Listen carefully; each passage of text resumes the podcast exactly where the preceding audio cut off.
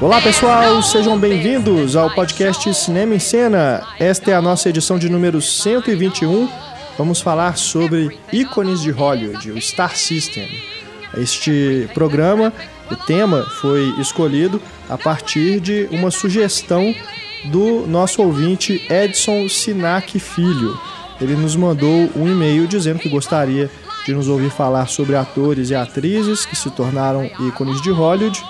Nós temos a série Grandes Diretores, né, mas raramente a gente fala sobre atores, né, programas dedicados a atores.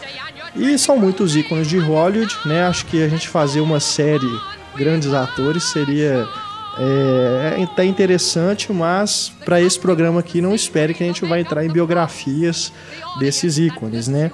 O foco que a gente escolheu aqui para o debate é justamente o surgimento do Star System, como que isso funcionou ali em Hollywood, né? Como que os estúdios escolhiam os atores e os transformavam em astros, estrelas.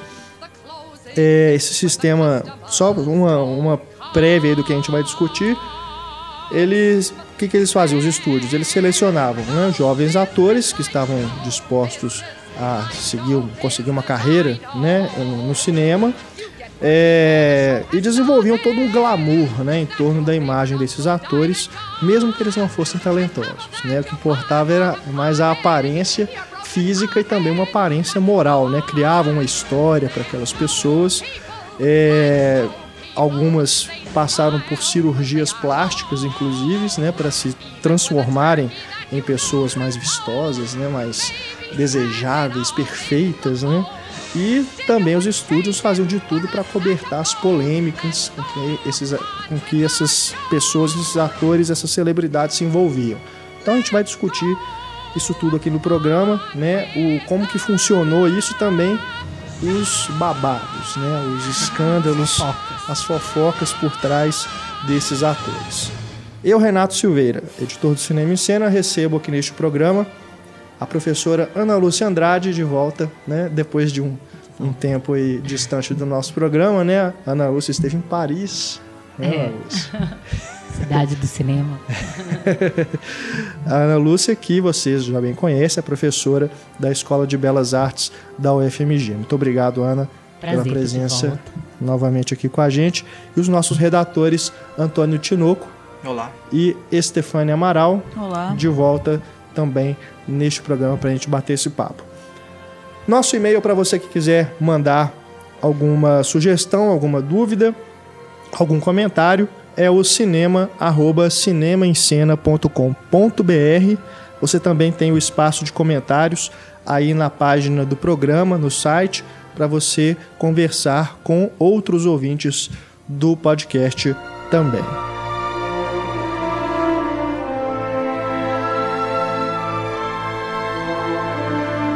Vamos começar então o nosso debate sobre os ícones de Hollywood e o Star System, falando justamente dos primórdios, né? Lá nos primórdios do cinema e de Hollywood, é, a gente, na verdade, os primórdios do cinema exatamente, né? A gente tem que lembrar que os atores sequer eram creditados, né? Nos primeiros filmes.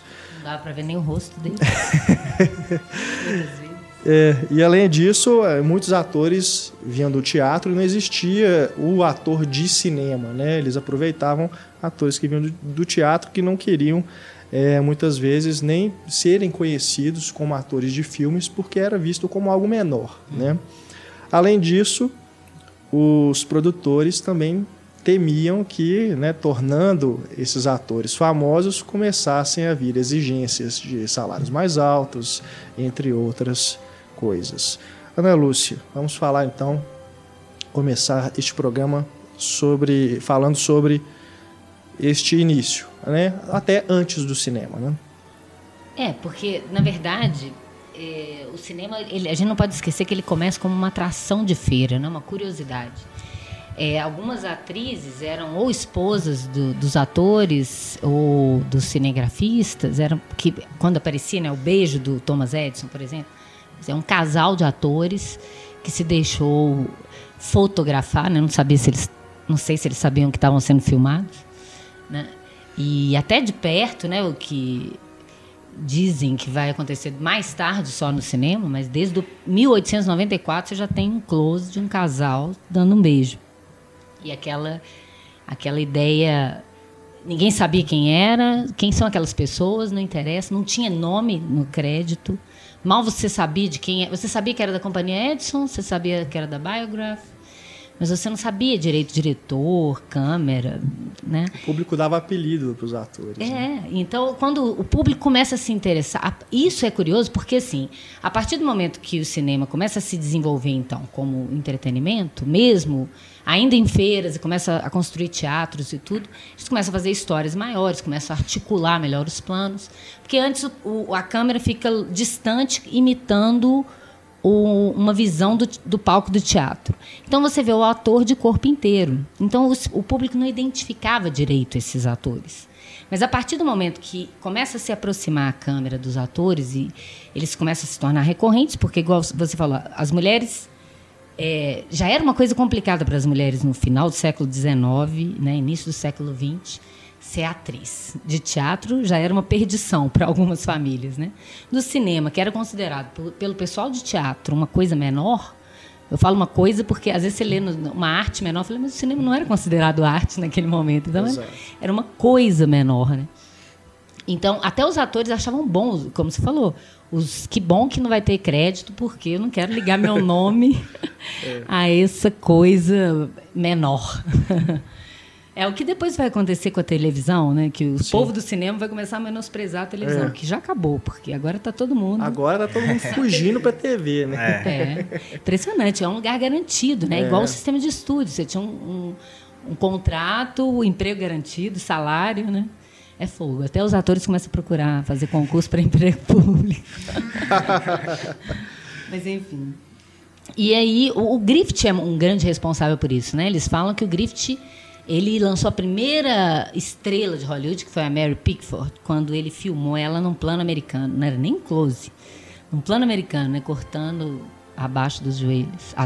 é, ou acima dos joelhos. Uhum. E, e aí as pessoas começavam a identificar aquele rosto, gostar de ver filmes com aquele determinado ator e escrever para o estúdio, né? Quero ver mais filmes com aquela mulher do cabelo encaracolado. Ou a garota da Biograph, né? Que é a, a dizem a primeira grande estrela, Florence Lawrence, Isso. né, a Biograph Girl, né, é, e aí eles começaram a perceber que o público ia ver o filme não só pelo, pelo que oferecia o cartaz, a história, mas pela, pelo astro, pela, o astro, não existia essa ideia, para a pessoa que interpretava. Né? E medir, quanto mais né, vai, vai dando close nos atores, mais esse reconhecimento é, se, é reforçado, né? Então, o público passa a reconhecer esses atores, né? começa a, a considerá-los seus favoritos, e ele começa a aguçar a curiosidade sobre eles. Qual é o nome deles? O que, eles, qual, o que eles fazem? Né? De onde eles são? E aí começa a surgir, inclusive, as fan magazine, né? as uhum. revistas, cuja primeira é de 1911, que é The Motion Picture Story Magazine e começa já a vender uma, uma imagem, essas revistas, junto com esses pequenos estúdios, de deuses do Olimpo. Né? É, as pessoas fotografadas diferente, maquiadas diferente, um cabelo diferente. Né? E as pessoas almejarem aquilo é uma coisa que é diferente da realidade, mas que é desejável. Né? Que a pessoa quer imitar aquilo, embora ela saiba que aquilo não é real. Hollywood foi fundada assim, né? E então, de certo modo, até 1908 que eles falam, né, que os atores trabalhavam sem créditos, que coincide quando Griffith começa a filmar e coincide com o surgimento de Hollywood na costa oeste. oeste.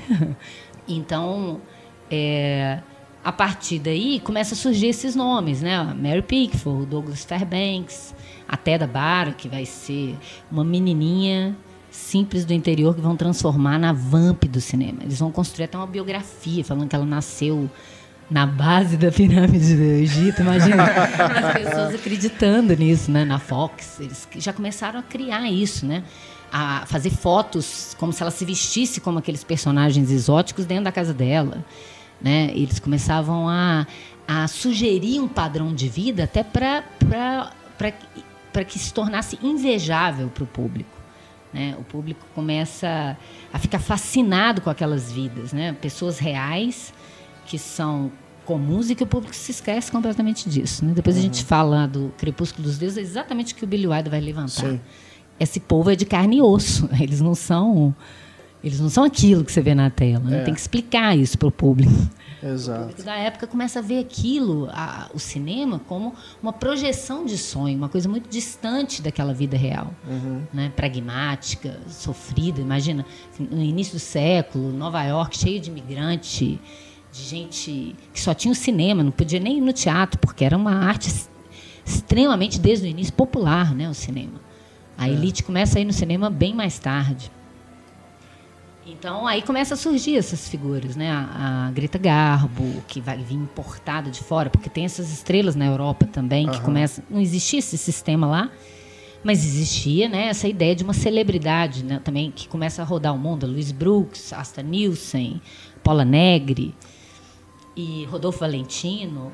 Não, Rodolfo Valentino. belezas mais exóticas. É, e o Rodolfo Valentino, em menos de cinco anos, assim, eles fazendo filmes, o cara já era celebridade mundial. Uhum. Quando ele morreu, as pessoas, mulheres se suicidaram, né? Assim, um, um absurdo.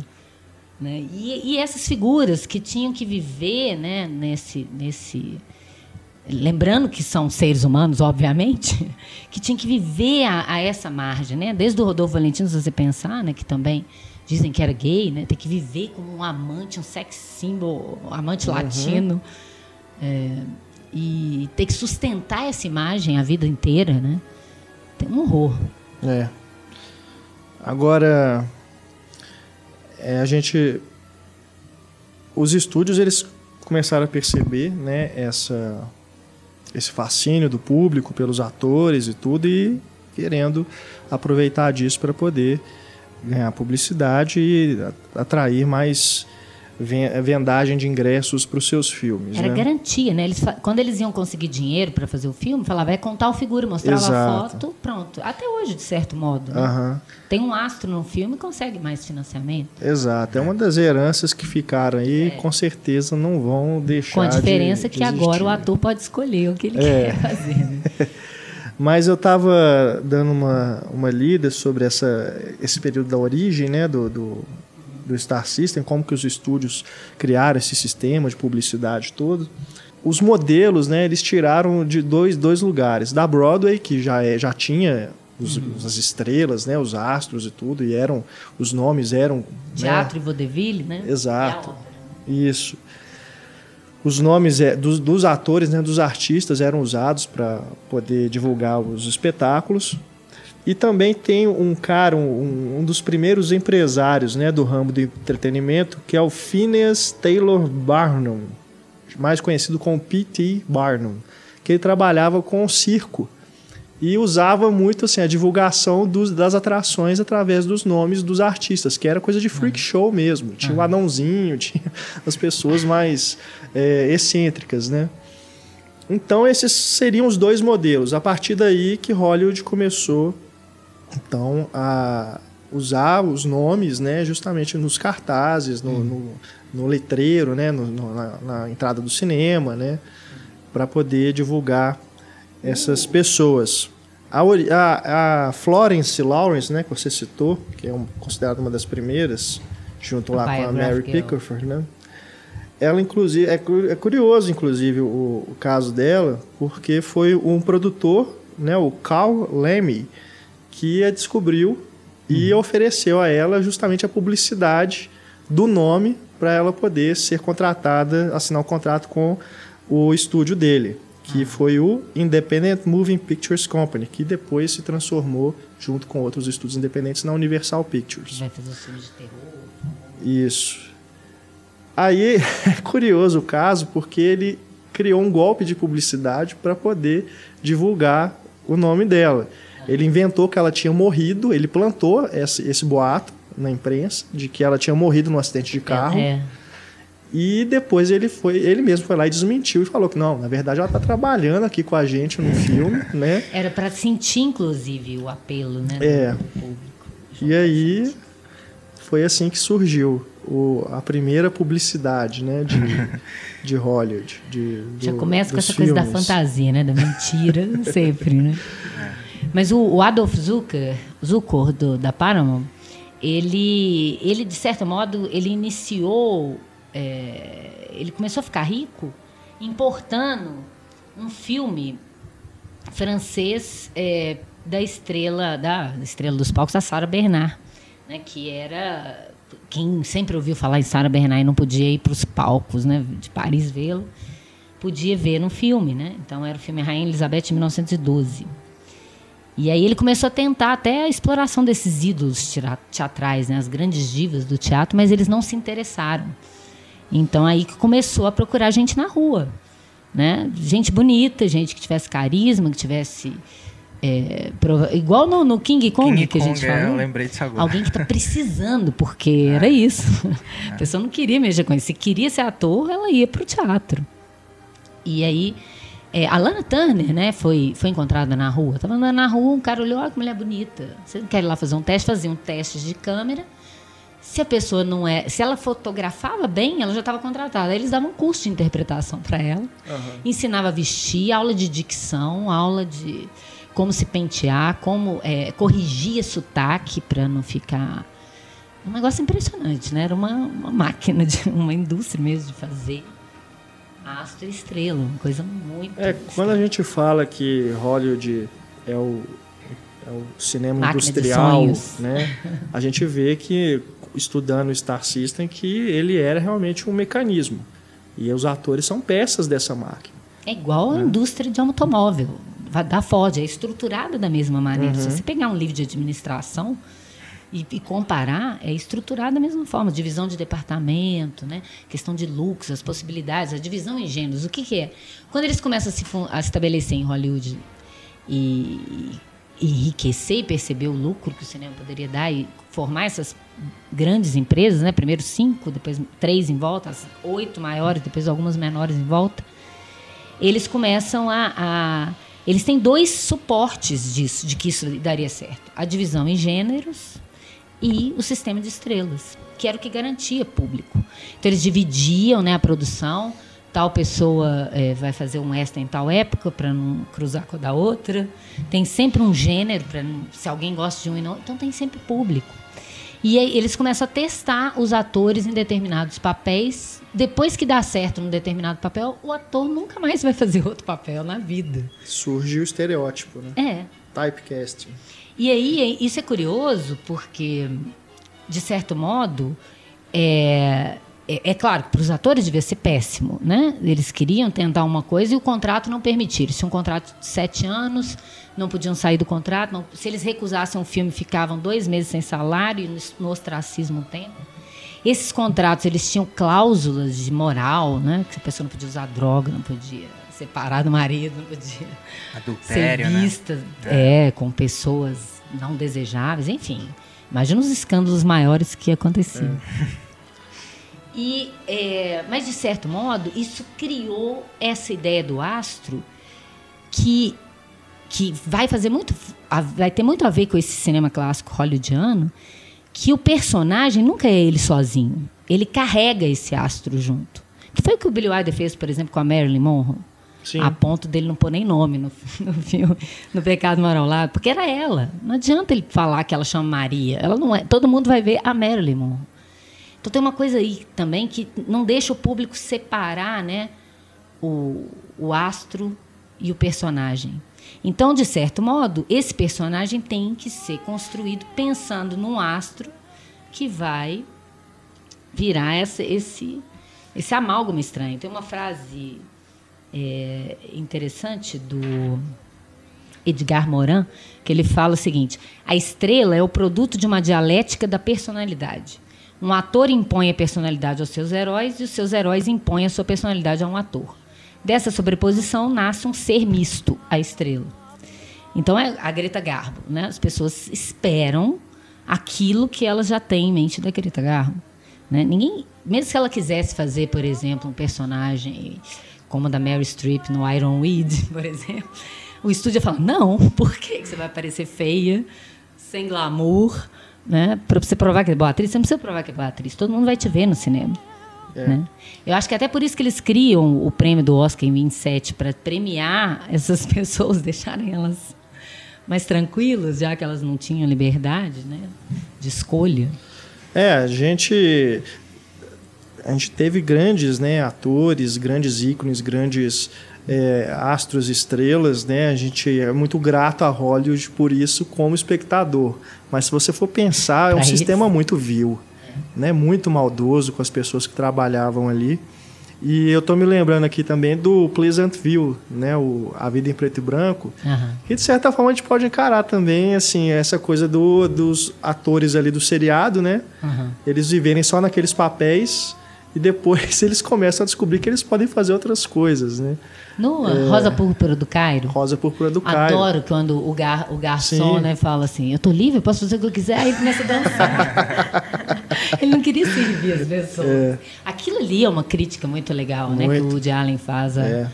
ao Star System, né? Que é muito engraçado. Aquele personagem, aquele ator que tem que buscar o personagem uhum. de volta, né? Mas você falou dessa coisa, de como eles eram vis e cruéis, um, cruéis, uma história só que eu vi um documentário sobre a Jeannie Tierney, que era a atriz, a, grande estrela do Laura, né? O grande filme noir dos anos 40, que era linda. E ela tinha uma voz que eles achavam muito fina, muito fina e pouco sensual. O estúdio obrigou ela a fumar, tipo dois maços por dia. Isso, ela morreu de efizema. Nossa. Olha que coisa maluca isso, gente, não é? Quando eu vi isso, eu falei, não acredito. Não, fora sim, elas eh, foram obrigadas a ajudar no esforço de guerra, algumas voluntariamente com a Bette sim. Davis, outras foram obrigadas, algumas morreram nisso, né? A, é. Carol Lombard caiu o avião. Uhum. A Jenny Tierney estava grávida, ela não queria ir para a cantina porque ela estava grávida. Foi para a cantina, virou um livro da Agatha Christie essa história, não sei se você sabe. Uhum. Ela estava grávida, uma menina fugiu do acampamento, estava de quarentena de, de rubéola, fugiu para ver ela quando soube que ela estava lá. Ela pegou rubéola e a filha nasceu retardada. Meu Deus. É, olha, olha que, que horror, né? E ela não queria ir, mas ela foi obrigada pelo estúdio grávida a ir vender bônus de guerra na cantina uhum. de Hollywood, né? Então, essa, isso é uma pequena né, amostra. Imagina as crianças, né? Shirley Temple, a Natalie Wood, Judy Garland, que não tinham vida, né? E eram tratados igual bibelôs pelo, pelos, pelo Louis B. Maia. A, a Judy Garland fala que ela foi estragada dentro da metro. É. Porque ela era o bebezinho, de repente ela cresceu, ninguém dava mais bola para ela. Aí pegou a garrafa. Né? Isso é muito terrível. Eles esquecem que são pessoas, é isso que eu estou falando. Tem que render para o estúdio, tem que estar tá sempre bonita, não pode engordar. É, a Judy Garland, inclusive, tinha um complexo, né? É. De, de se sentir feia por causa do, da pressão que o os executivos dos estúdios faziam, né? É. E, Mais do que as outras. Pois é. Não, e você imagina o tanto de atores e atrizes que se tornaram dependentes de remédios para controle de, de peso e também controle emocional mesmo, Eles né? trabalhavam 14 a 16 horas por dia. De segunda a sábado. Uhum. Imagina. E não tinha férias, é só quando o estúdio resolvesse que ele não estava escalado em nenhum lugar. Né? E aí dele se ele quebrasse o contrato. O estúdio podia quebrar, quebrar o contrato, era de sete anos, mas de seis em seis meses o estúdio via se ele estava rentável ou não. Se ele não tivesse rentável, ele, cancela, ele tinha o direito de cancelar o contrato e deixar a pessoa na rua. Uhum. Imagina. Né? E eles aceitavam isso. Ah, quem começa a se rebelar? Bette Davis, a Olivia de Havilland, que vão tentar, não vão conseguir, vão ficar no ostracismo uma época, uhum. vão ter que voltar para o teatro. O James Cagney também é. teve um, um, caso de quebra de contrato. É, o, Os contratos eram longos, né? No, o, o, modelo padrão era o contrato de sete anos, né?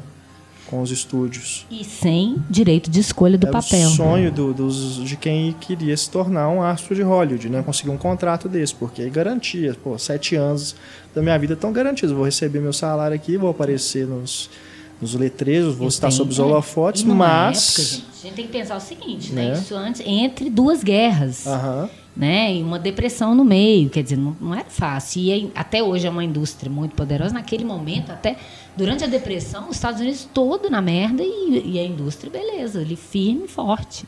Reduziu o salário dos atores, né? Em 50%, que aí começa a surgir os sindicatos, eles começam a lutar pelos seus direito que surge o SEG, né? O Isso. Screen Guide. Guide. Actors Guide. Screen Actors Actors Guide. Guide. é. Agora, a gente também pode ficar passando muita mão na cabeça dessas pessoas, né? Ah, tadinho dos atores, né? Tudo bem, foi uma escolha, né? Tudo bem, os estúdios realmente eram Mas era uma sedução ditadores. perversa, de Exatamente, dinheiro, de sim, glamour, de- sim. mito quase, né? É. O mito de Hollywood. Que qualquer um teria, tem a chance potencial de se tornar uma estrela. Essa É. coisa de pegar a menina bonita na rua era pra qualquer uma se achar. Então elas saíam na rua igual o cabelo daquela atriz e tal. É. Prontas para serem descobertas em Hollywood. É. Uma vez lá já era, né? Mas eu eu digo assim, eles escolheram seguir esse caminho, né? Sim. O momento tá aí, Ué, mas aí, né? né? Mas, É, mas de não toda precisava forma, ser tão perverso. não precisava assim, ser né? tanto, Podia né? respeitar um pouco a individualidade das pessoas. Porque É. a questão é essa. O que interessa Sim, é lucro. sim. Não interessa se você... Aquela coisa da Norma Desmond no Crepúsculo dos Deuses, que o, o, o porteiro, do, ela vai entrar e o porteiro mais jovem do estúdio não conhece. Ela não deixa ela entrar, ela fica puta. Aí o mais velho fala assim, nossa, essa, essa mulher... Ela já foi grande. E ela fala: eu construí, eu ajudei a pagar esse estúdio. E era. Os atores é que atraíam a bilheteria. Então eles tinham que ganhar bem, mesmo em ser mimados, mesmo em ser bem tratados mesmo. Porque não é fácil você ficar lindo e sem depressão se a sua vida acabou como pessoa. Né? Você vai ter que ser. Você, para você separar, você tinha que ligar pro, pro, pro chefe do estúdio e ver como é que ia fazer, porque eles tinham que abafar escândalos, eles tinham que resolver tudo. Imagina os gays, imagina, que horror que devia ser. Traição da personalidade total, né? Total. Eles tinham que representar justamente essa persona, né? Não os personagens. Não podia né, se mostrar filmes. fraco, né? Tinha um contrato, no contrato tinha que, por exemplo, as mulheres, se elas aparecessem numa foto que não fosse autorizada pelo estúdio, porque o estúdio dava um jeito de autorizar as fotos que iam ser publicadas. Se ela aparecesse sem maquiagem ou feia, ele descontava coisa do salário dela. Tipo, se você, cumpriu, você não quebrou, cumpriu o contrato, né? Você vê essas, essas biografias, tem muito, né, nesses canais, tipo TCM e tal, às vezes passa, deve ter também é, no, YouTube deve, no YouTube deve achar. Essas biografias da Lana Turner, da Jenny Tierney, você vai vendo assim, da, na Marilyn tem um monte, né? Você vai vendo um monte de menininha que não, mesmo muito, meio sem perspectiva de vida, bonitinha, que alguém fala com ela que ela é linda, entra pro estúdio, sabe lá o que, que ela tem que fazer além do teste, né? Enfim, é porque algumas assim, certeza, e eram é. starlets que ficavam ali rondando e não aparecia uma oportunidade. E a menina ia envelhecendo e ainda não aconteceu nada. Ela ainda é segundo escalão, né? Daquele filme ruim, Rua 42, que é sobre a Broadway, mas é bem esse bastidor, né? Das menininhas com inveja, que, né? que vai ser o showgirls depois. É. Querendo ver quem que vai, vai, vai ser a estrela do, do espetáculo, né? Que tem no Cantando na Chuva Sim, sim. a disputa da estrela com a Debbie Reynolds, que era uma menina que tinha, era até mais talentosa, mas não era, não era glamurosa igual a outra, né? Então começa essas, essas coisas cruéis dentro de- desse sistema. Mas assim, não é falando só que ele tem o dó, dó, dó viveram bem, né? Viviam É. melhor que todo mundo, numa época moralista. Eles viviam ótimo, né? É. Até porque essas histórias de luxúria em Hollywood, os escândalos, né? Porque pro público começava a ser uma coisa assim, que lá tudo pode. Os escândalos sexuais, todo mundo, cada dia uma mulher estava com um, cara, um cara com uma mu- mulher, trocando de marido. Isso começa a mudar o padrão comportamental que não é desejável para uma sociedade. E aí vem o Código Reis nos anos 30. E aí começa a mudar algumas personalidades. A Mae West começa, ela sai fora do, com o Código Reis. Aquela mulher é, que fica, não tem papas na língua, né? é a Dercy Gonçalves deles, um pouco mais sofisticada, digamos. Né? Não tem papas na língua e fala de sexo abertamente. Isso acaba. Você não vê filme da Mae West depois, né? do Código.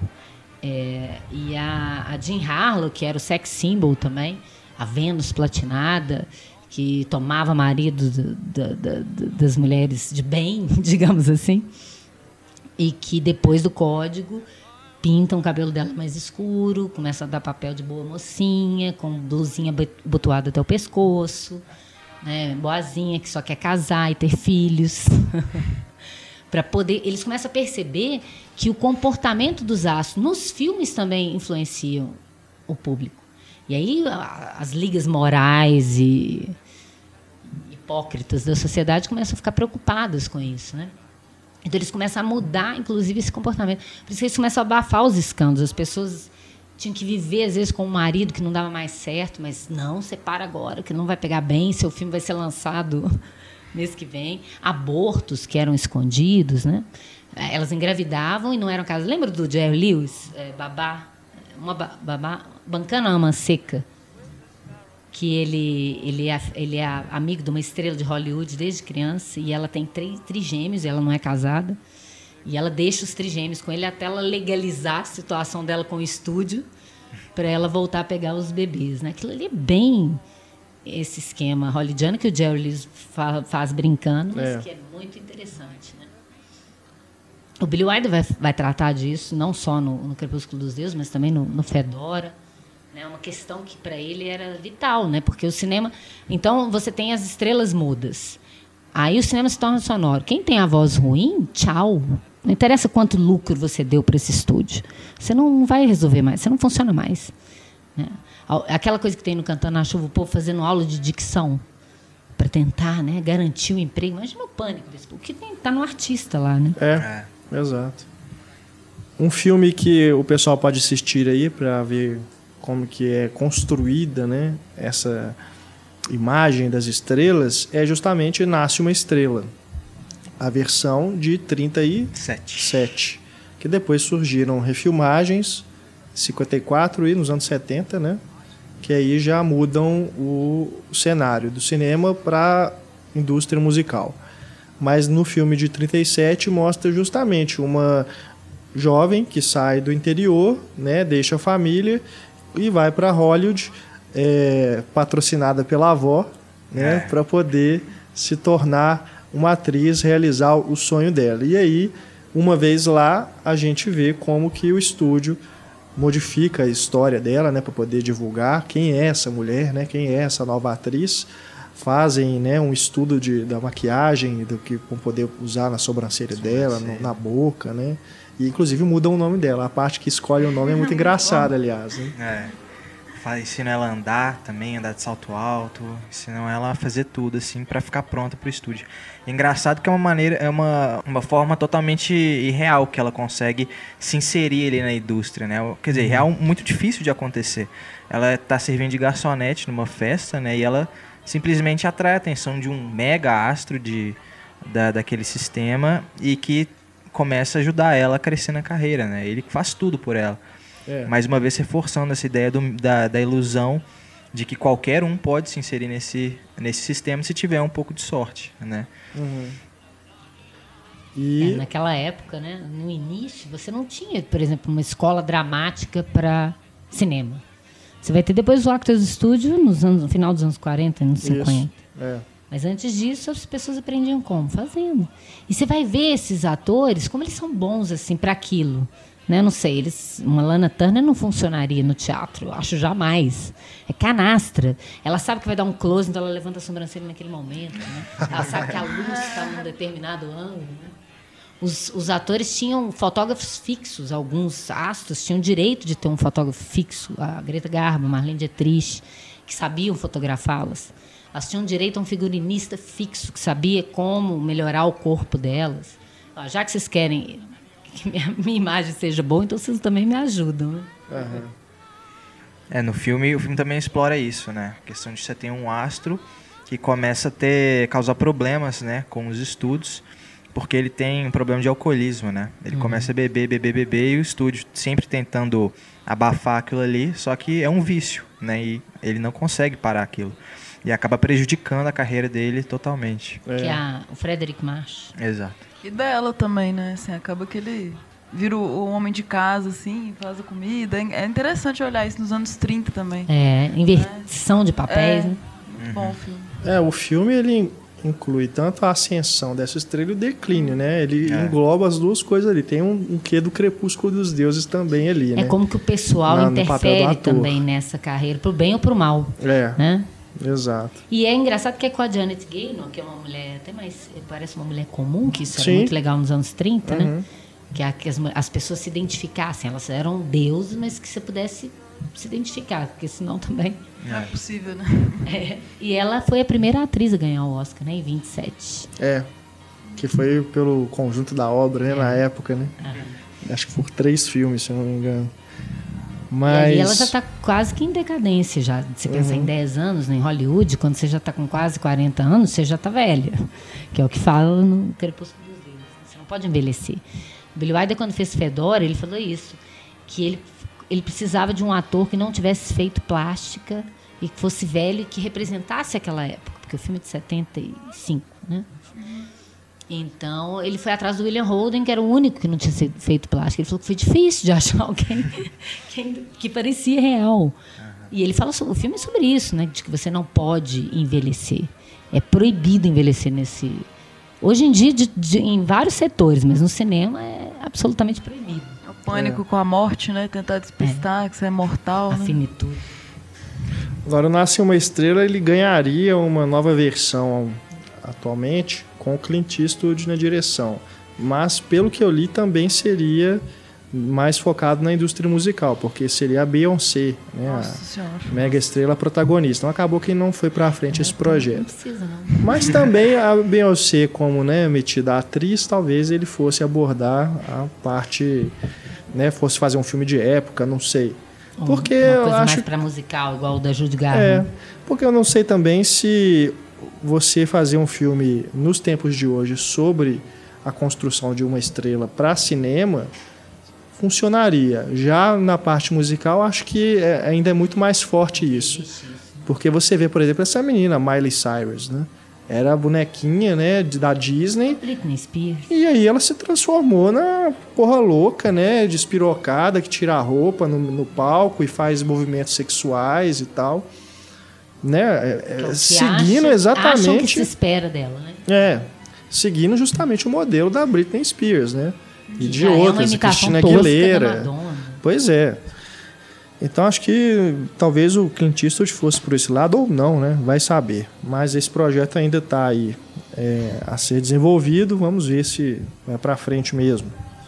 A gente já citou né, alguns casos aqui, mas acho que a gente agora já pode ir entrando em alguns mais específicos para a gente lembrar aqui ao ouvinte desses ícones de Hollywood que eles passaram, né? Ou a que se submeteram. Acho que um caso aqui que a gente até comentou no podcast, mas vale lembrar principalmente agora é o da Rita Hayworth. Esse é emblemático, né? Ela, ela que inicialmente começou a carreira como Rita Cancino, né? Margarita Cancino. Com aquele seu aspecto exótico, né, latino e tal, mas que acabava limitando a escalação dela a papéis daquele tipo, né? Aí ela Latina sensual. é, Que depois vai ser a Carmen Miranda, que vai fazer num outro nível, né? é. E aí ela querendo, né, outras oportunidades e tudo, os estúdios então convenceram, vamos então modificar o seu rosto, né? Vamos modificar o seu nome, inclusive. Aí ela adota Rita Hayworth e passa por uma cirurgia plástica Vários. várias, né?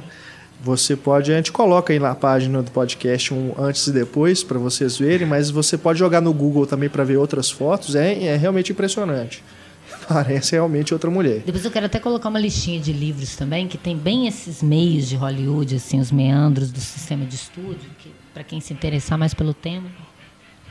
Mas a, a- a- é engraçado, né, essa coisa. A John Crawford, né, chamava Lucille Lesseur.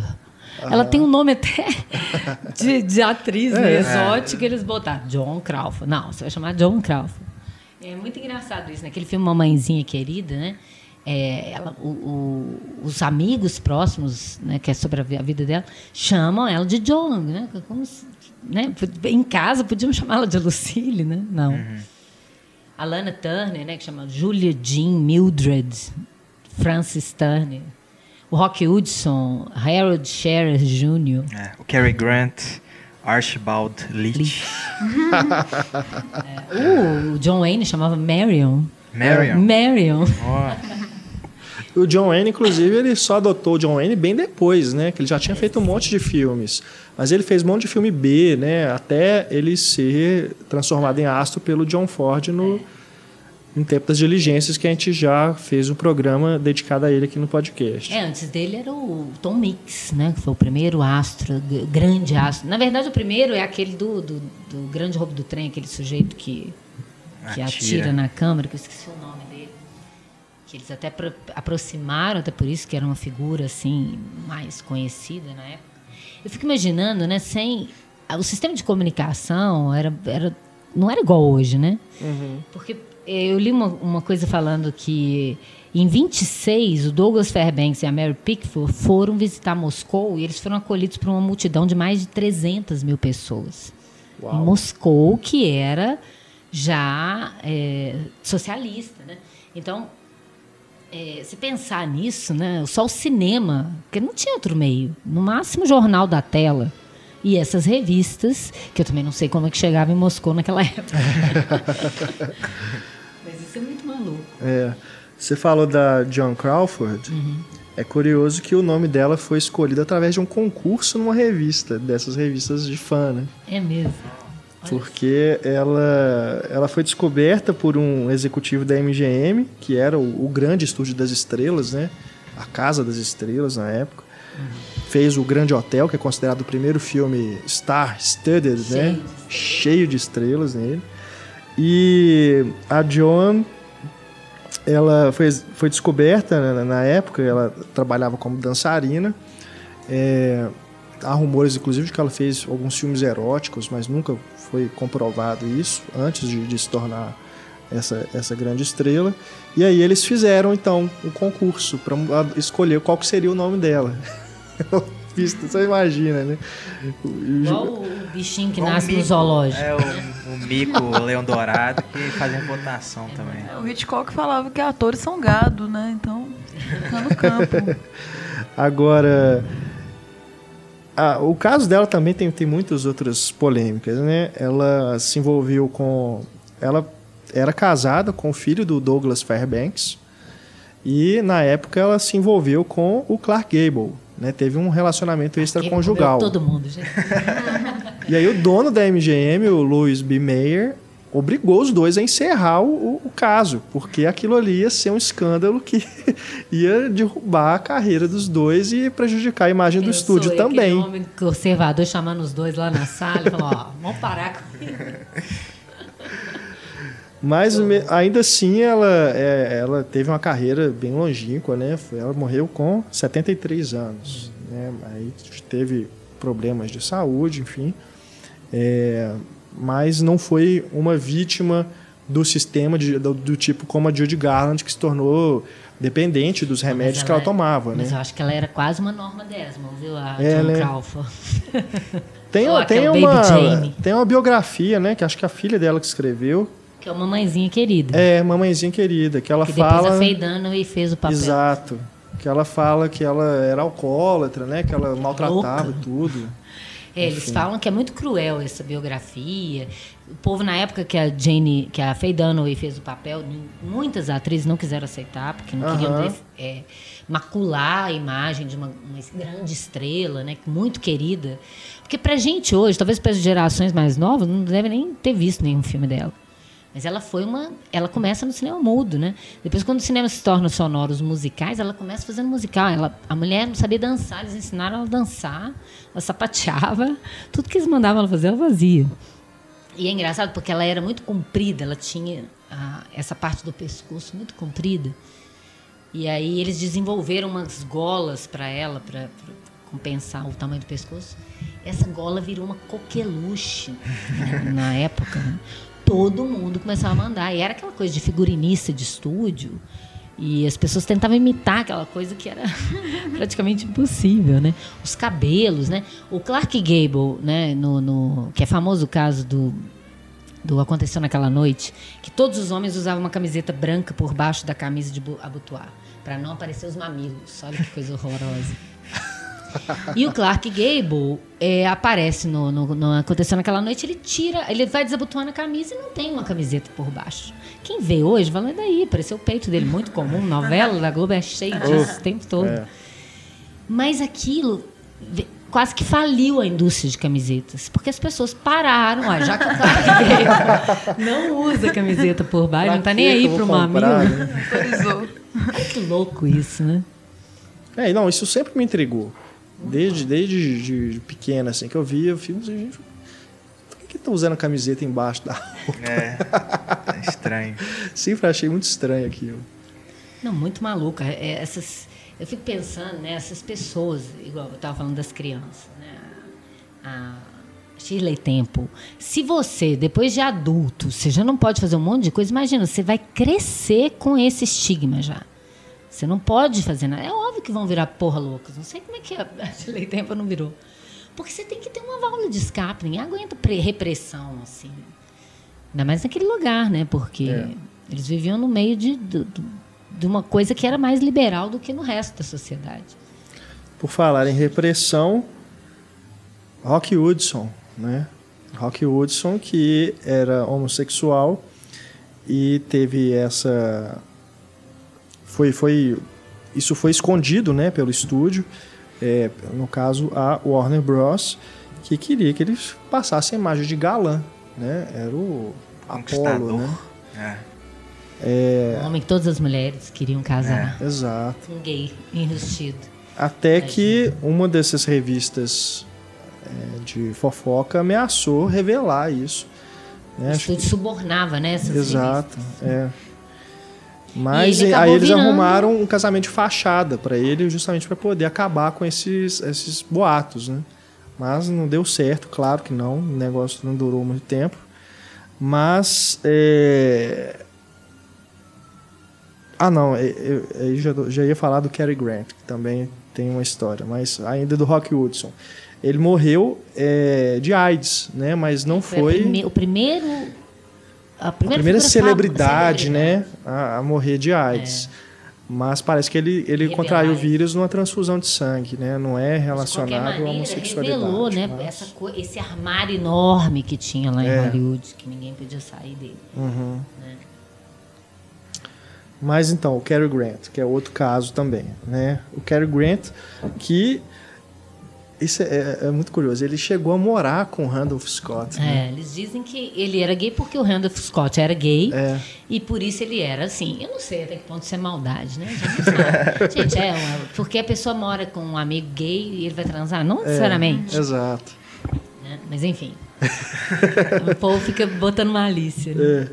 Agora, depois, é, diz que ele, é, na verdade, é bissexual, né? Porque ele se casou depois, diz que ele ro- teve romances Quatro tórridos com outras atrizes. Um né? milionário americano, depois É. ele foi casado com aquela Diane Cannon, que foi a última esposa dele. É, hoje- Ele teve um caso assim com a Sofia Loren, que foi super conturbado. É, Ele foi entrevistado uma vez, julgado por sempre interpretar ele mesmo, né? Aí ele respondeu que não é difícil ser você mesmo. Uhum. Que, que tem esse. Tem até a ver com essa discussão, né? Não, e ele Da era persona. perfeito para os papéis. Esse- essa coisa do ator ter que se repetir num papel, virava um tipo, né? Então aquele. Não existe mais um ator assim, com aquela sofisticação do Cary Grant. Uhum. Que tem uma coisa meio irônica ali, ele parece que tem uma consciência desse Eles falam- estaterótipo que eles vaza. falam do George Clooney, né? É. É. Que é, seria certo o Cary. Grant dessa Mas eu acho geração. até o Cary Grant melhor, você quer saber? Também. Mais bonito, inclusive. Nossa, vamos bater agora. Claro que o George Clooney também é bonito. Mas o charme do, do, do, do Cary Grant é impressionante. Às vezes ele. ele o, perso o filme é um lixo, o personagem não é muito É, bom, mas ele verdade. dá um toque requintado pro, pro filme, né? Ele é Eu muito gosto. bom. É muito bom. É o que o Hitchcock falava. Ele falou assim, gente, esse cara é o ator que ele queria. Quando ele chamava os atores de gado, é porque ele queria que o ator fizesse. Olha, O que ele quisesse. vira ali para a esquerda, faz uma cara preocupada. Pronto. Era uma- Aí os atores ficavam, por quê? O que, que o meu personagem está pensando? Ele falou, não, tem um close no você nesse momento, que eu vou juntar com uma outra imagem, então só faz isso para mim. assim, não menos, o menosprezando, né, por isso. Mas assim, que ele falava, porque tem ator que você fala, faz uma cara de preocupado. E o cara, em vez de fazer, ficava preocupado, pensando. Preocupado como? O que, que meu Aí ficava tá preocupado, pronto. Ele falava. Aí o, o, o Paul Newman demorava horas para o Hitchcock filmar, porque ele queria entender o que, que o personagem estava pensando. O Hitchcock falou, não, que saudade dos atores clássicos. Esse povo que estudou arte dramática é um inferno. Porque eles ficam querendo a psicologia do personagem, que para o meu filme não vai importar em nada. Se não, não que ele estivesse certo, mas enfim. Aham. Era o jeito dele. É, é porque tem um, acho que tem um caso triste também do Spencer Tracy com a Catherine Hepburn. Tá ligado a isso, né? Que Ele era católico, casado, não podia se Aham. separar. Os dois não, não podiam ficar juntos, né, publicamente. E viveram de... juntos anos. É. Todo mundo sabia, até o público. É.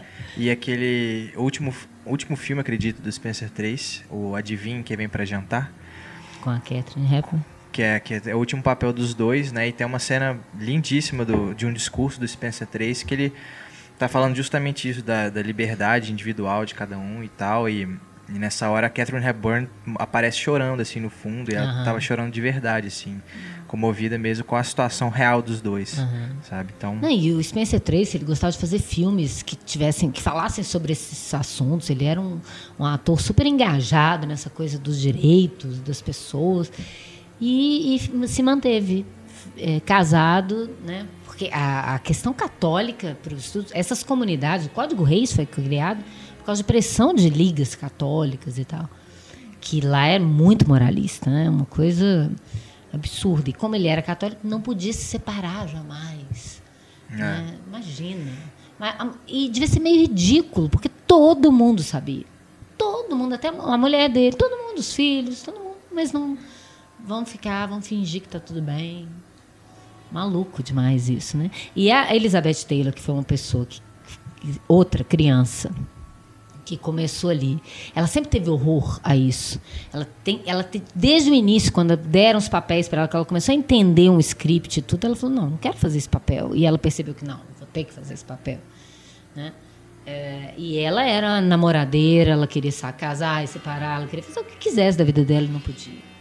Então ela também começou a, a- a quebrar. E o que, que eles fizeram? Colocaram na geladeira. Né? Ela, quando teve o caso com o Richard Burton e quase faliu a, a Fox, a Cleópatra, né? ela ficou até doente, coitada. É claro que ela ficou doente por causa da pressão. Imagina, ela estava casada, recém-casada, conheceu o galã e os dois se apaixonaram perdidamente no meio de uma produção hiper conturbada, que precisava ganhar uma grana absurda para o estúdio não falir.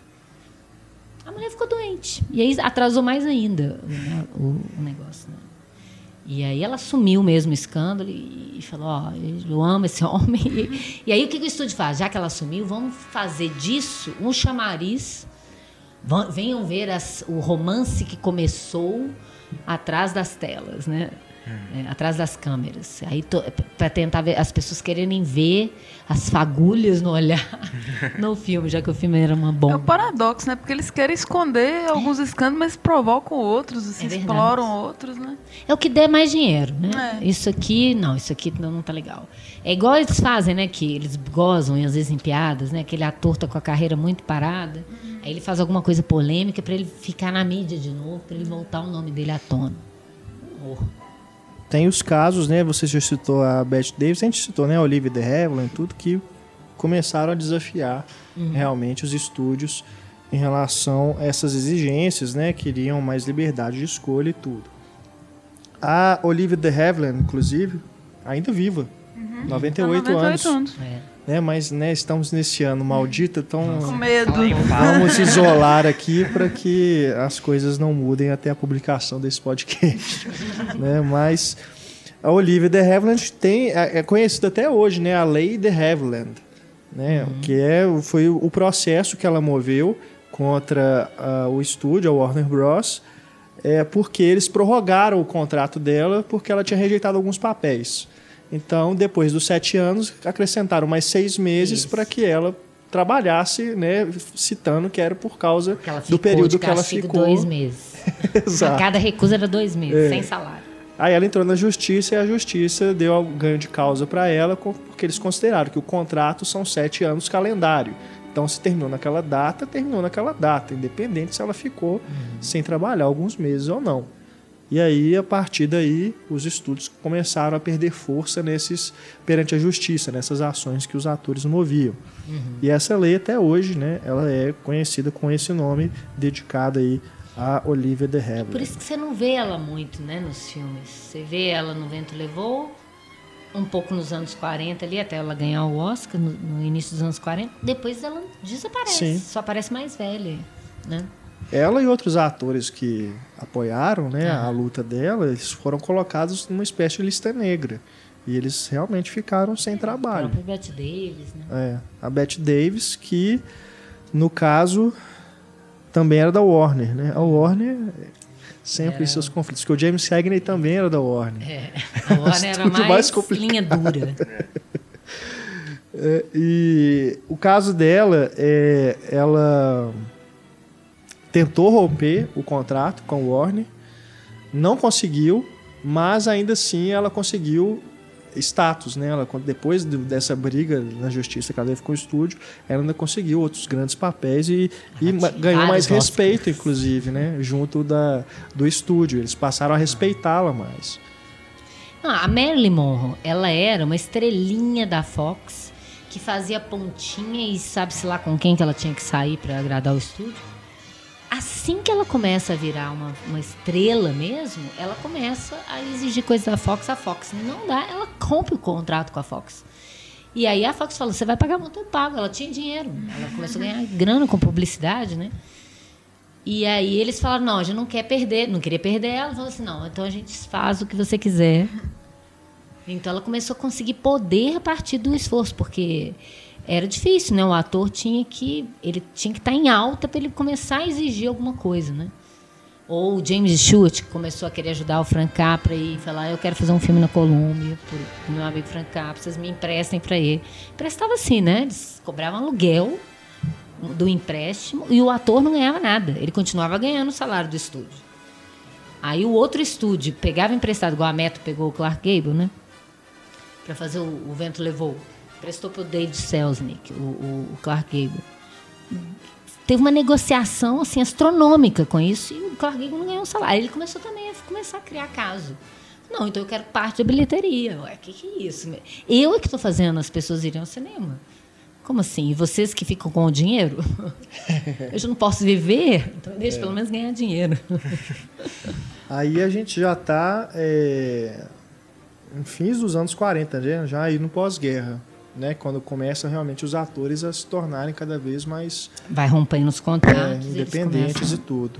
O sistema de estúdios aí começa a falir realmente nos anos 50, né? É assim que tem a lei antitrust, porque eles, eles Isso. mexiam com a É. produção, exibição e distribuição dos filmes. E isso era, é, era uma máfia, né?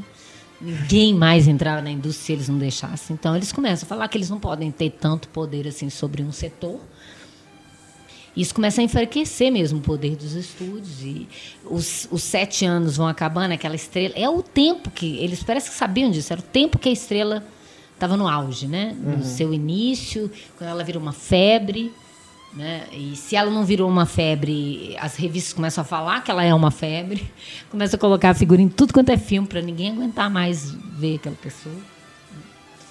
E, e o contrário também, se a pessoa estava indo bem e começava a exigir muito do estúdio, o que eles faziam? Começava a colocar um papel ruim, um maquiador ruim, para ela ir ficando feia, para ela perder o poder, perder a bilheteria e falar: "Ó, você não tem poder nenhum. Ai, que horror. Enfim. Agora, o o interessante é alguns, algumas parcerias que se firmaram, né? O William Wyler com a Bette Davis, claro, eles tinham um caso, mas enfim. Mas ela admirava ele muito como, como diretor, então ela começa a exigir ser dirigida por ele. Né? O, o John com o John Ford. Sim. né? O Billy Wilder começa a exigir astros em papéis fora daquilo que eles estavam acostumados, que é uma exigência que só ele, como um diretor que estava ganhando um poder também de bilheteria, conseguia. E os ele tinha dificuldade, né? Ele conta quando ele foi fazer o Pacto de Sangue, ele não conseguia ninguém, que ninguém queria fazer, nem a, a Phyllis Dietrichson, nem o personagem do Fred McMurray, o Walter Neff. Porque eram dois personagens ruins, assim, né? Não tinham nada, cara, mau caráteres, né? É, enfim. E aí, a- ele, por fim, ele foi na Barbara Stanwyck, que era quem ele mais queria para fazer o filme. Ela falou assim: não, vou acabar com a minha imagem, eu faço Screwball e filme romântico. Eu sou mamãe é, Dallas, né? A mãe Coragem, aquele filme Stella Dallas. Eu faço melodrama, eu não posso virar uma vamp fatal. Ele falou assim: você é uma atriz ou um rato? Ele mandou um bilhete para ela: você é uma atriz ou um rato? E no dia seguinte ela apareceu no estúdio. Vamos lá. E o apelido dela depois virou a perversa, né? É, aí o- todo mundo gostou dela nesse papel, pronto, ela só É, podia só. fazer esse papel. E ele gostava, às vezes, de provocar isso de propósito. Por exemplo, o Fred McMurray, que fazia sempre o bonzinho, o bom pai, né? Quando ele faz o Se Meu Apartamento Falasse, ele quer o Fred McMurray, pô, você é doido, ele é o papai sabe tudo da Disney, da TV. Ele falou, exatamente ele que eu quero para ser o pai hipócrita, que tira foto com a família no cartão postal e leva uma amante para um apartamento do funcionário dele, né? É exatamente isso que eu quero, né? E o estúdio fala, você vai acabar com a imagem do ator? Não, eu quero essa imagem do ator para esse papel. Exatamente igual o que eu estava falando da Marilyn, né? Audrey Hepburn, né, quando ele pega o Amor na Tarde, ele cria uma coisa discrepante, porque Audrey Hepburn, ele, falava isso, Billy Wilder, né? Não, não sou nem eu que estou falando. Assim, ela era linda, ela era é, parecia uma boneca, mas você não pensava exatamente em sexo quando olhava para ela. Você pensava em amor, É. mas não em Uma sexo. coisa romântica, né? E aí ele bota ela no Amor na Tarde, que ela fica tentando convencer um cara de que ela é uma, uma sexomania, uma ninfomaníaca, que ama homens mais velhos e tal. E o personagem fica na dúvida, mas essa mulher não combina com esse personagem, que é exatamente isso que ele queria. Aham. Que ela não combinasse com esse, com esse personagem. Então, e o Billy Wilder ainda faz umas coisas malucas, né? No próprio Crepúsculo dos Deuses, se a gente pensar que a Gloria Swanson é um pouco Norma Desmond, não louca, mas ela é uma diva da- do cinema mudo que caiu no ostracismo com a chegada do sonoro e que não enlouqueceu, mas enfim, que do dia para noite a mulher não é mais nada. Ninguém nem sabe quem é as próximas gerações que vão surgindo, né? E, inclusive, ele teve problema também, porque ele queria a Greta Garbo. A Greta Garbo ficou ofendida com o convite, porque É. ainda mais ela, que foi aqui a única que conseguiu basicamente fazer a transição boa do mudo para o sonoro. Não porque ela fosse. Ela era uma grande estrela, mas ela, ela tinha uma voz que as pessoas ainda gostavam. E o sotaque dela dava uma coisa exótica para ela. Claro que por isso também ela só podia fazer papéis exóticos. Enfim. Por- aí o Billy Wilder também muda o papel da Greta Garbo, né? No Ninótica. Ela sorri, né? Garbo ri, É. finalmente, porque ela só faz papel de heroína trágica. né? Dama das Camélias, Ana Karenina. Agora ela, ela vai rir. É o slogan do filme, né? Garbo ri, quase É. subtítulo. Então o Billy Wilder ele tinha uma coisa interessante de burlar, de pegar aquilo a seu favor, né? Mas dando uma certa burlada e dando aquilo uma, uma- um outro lado da moeda, né?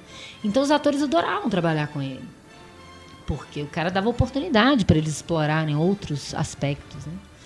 E ele também tinha os atores fixos, né? Se você pensar no Jack Lemmon, William Sim. Holden. O William Holden fez três filmes, o Jack Lemmon fez cinco né? Alguns outros se repetiram. Ele mesmo, que virou produtor dos seus próprios filmes, começa a repetir, né? O Billy Wilder como um, grande aprendiz dentro desse sistema de estúdio, né? que soube usar bem os meandros do sistema de estúdio. Por causa do sucesso Se Meu Apartamento Falasse, ele repete a dupla de Shirley MacLaine e, e Jack Lemmon no Irmã La Dulce, né? dois anos depois. Uhum. Porque o filme anterior foi um fracasso, que era o One, Two, Three, o Cupido Não tem. Madeira. Cupido não tem madeira. então vou repetir a dupla de sucesso. Ele mesmo, como produtor, ele começa a entrar no esquema do que era Hollywood. Claro que ele dá papéis diferentes para os dois, né? Bem diferentes, né? Da a, Kubelik, a Frank Kubelik do, do Se Meu Apartamento Falasse da Irma, É. né? Mas, de toda maneira, é, ele está aproveitando essa imagem que o público já aceitou aquele casal, né? Ele era muito esperto quanto a isso. E ao mesmo tempo ele fala, por exemplo, quando ele foi fazer o Farrapo Humano, que ele, ele foi, ele falou, gente, eu preciso, um cara vai fazer um alcoólatra, eu preciso achar o melhor ator shakespeariano para fazer isso. E aí ele foi atrás do, do José Ferrer. José, é José, Mel é o irmão. José Ferrer no teatro, falou, gente, esse ator é soberbo. José Ferrer não era exatamente bonito, né? ele era um excelente ator. Que ele vai ganhar um Oscar com o quê? Com Moulin Rouge, né? Fazendo o papel do Toulouse-Lautrec. É. E, e aí ele falou que o Samuel Goldwyn falou, peraí, você vai fazer um filme desagradável sobre um alcoólatra e você quer botar um ator feio, sem carisma. Você Ganhou quer me afundar. Oscars, né, ele falou, enfia a mão. Ele falou que ele- o o Goldwyn falou assim, enfia a mão no meu, no meu bolso e rouba logo o dinheiro. Aí ele falou que ele pegou e falou, gente, mas eu quero isso, eu quero um bom ator, não, não me importa a aparência. Aí o Golden falou assim com ele, olha, o público vai se comover muito mais com um homem mais bonito. Um homem que ele fala assim, gente, esse homem tem tudo para se dar bem, por que que ele é alcoólatra? E isso convenceu o Billy Wilder. E ele chamou o Ray Milland, que ganhou o Oscar. Ele tá tão bem que ganhou o Oscar. Então ele tinha a manha de, de, de saber. Ele fala que ele, ele entendeu esse esquema de que o astro é, é 50% de garantia do filme. Se ele tiver no papel adequado para ele. Porque se também ele não tiver no papel adequado, ele atrapalha, igual o Humphrey É. Bogart no Sabrina. Sim, sim. Que a escolha do Wilder era o Cary Grant, que não quis o papel porque ele se achava velho demais para Audrey Hepburn. Ele pegou o Humphrey Bogart, que era muito mais velho. Realmente. E você vê que ele está desconfortável né, no papel. Por quê? Porque ele só fazia papel de gangster, do- de homem durão. Né? Aquela coisa do, do Casablanca, meio durão, meio. é o é, tem um coração mole, mas uma capa de durão. É, atrapalha ao ponto de não ser convincente o relacionamento dos É. dois. Né? Enfim, não O sabe. Cary né? Grant ia ficar. Ia ficar melhor. É, ia. Seria sensacional. Tanto é que nos anos 90 eles fizeram a versão com Harrison Ford, que devia ser mais ou menos o equivalente ao que É. seria um, um, um desejável Cary Grant, porque não tinha direito um, um- Podia ser o George Clooney também, nesse aspecto, né? Mas É. talvez ele não fosse tão famoso quanto o Harrison Ford, né? No É, início dos anos época 90. em que foi feita a refilmagem, não. Mas ah, tem também um fator né, que vai contribuir aí para o declínio do Star System, que é justamente o método, o método, né? O método de atuação, chamado o método, né? Que É. começa a ser dissemi- é, cada O vez Actors mais disseminado, né? O Actors Studio, né? Como a gente já mencionou aqui. A Marilyn Monroe, inclusive, se matricula, né? É. Depois de já famosa. Isso é, Porque bem o- legal. O que que virou? Virou padrão Marlon Brando, Montgomery Cliff, o James Dean, né, a a Lee Remick, alguns alguns astros começam a aparecer, né, nos anos 50 e que tem um tom diferenciado de interpretação, né? Você vê que eles estão tentando uma carga emotiva, né? Isso.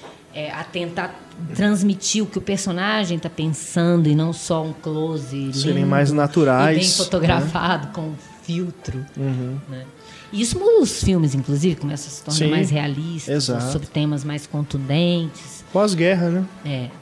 Começa a ver realmente essa demanda por histórias mais realistas e que não fugissem daquela coisa da, do conto de fadas, né? Dos mitos, né? pessoas mais Hollywood. comuns, É. né? Isso vem também por causa do neorrealismo italiano. Se você pegar em 1945, o neorrealismo, eles começam a tra- trabalhar com atores não profissionais, embora também trabalhem com, com atores, sim, profissionais.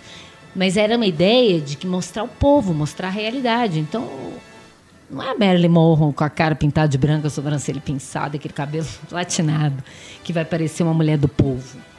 Né? Então começa a pegar pessoas comuns. Isso vai interferir um pouco em Hollywood, numa certa medida, por alguns estúdios, algum tipo de filme, mas eles nunca vão perder esse padrão desses deuses do Olimpo inatingíveis, né? Até hoje, se você pensar, de certo modo, até hoje tem programas de fofoca, de Tem. astros, que as pessoas ficam preocupadas, o que, que os astros vestem, com quem que tá, com quem que não tá. Ah, é o E-Entertainment. É. Aquilo ali é uma... Você não pode nem culpar essa mídia, porque É. você tem um público que Com consome certeza. isso, que quer saber disso, quer saber que cueca que a figura está usando. Na internet tem vários sites, né? Os paparazzos aí, tudo. Revista Caras que não acaba por nada nesse mundo. É, aqui no Brasil a gente vai ter isso na televisão, né? Porque aqui não tem isso pro, pro cinema. Os astros do cinema aqui são os astros da TV. Aí tem as contigo da vida, né? Essas coisas que vão é disseminando essas fofocas. se a gente né? pegar, né, por exemplo, a, você pega alguns astros, né, que, que aparecem pela beleza e eles querem provar que são bons atores. A Charlize Theron É, ganhou um Oscar ficando feia. exato. A Bette Davis já fazia isso, né? Ela, ela ficou linda em Jezebel. No ano seguinte, ela fez o papel de uma solteirona com sobrancelha postiça, grossa, querendo ficar feia, porque ela queria mostrar que ela não era. só fazia só aquele tipo de papel. Então, os grandes atores, eles exigiram isso mais, né? Porque eles não queriam ser só um mito. Eles queriam ser reconhecidos naquilo que eles faziam, que era ser atuar. Aí Não que eu, queria ser só um. eu jogo uma questão, que é algo que me intriga. Hum. O caso da, voltando ao caso da Marilyn Monroe. Uhum. Será que ela não deu conta? Porque foi logo depois que ela entrou para o Actors Studio é, que a carreira ó, não durou 10 anos depois era disso, Era fotografado né? sempre com um livro na mão, de óculos. Pois é. É.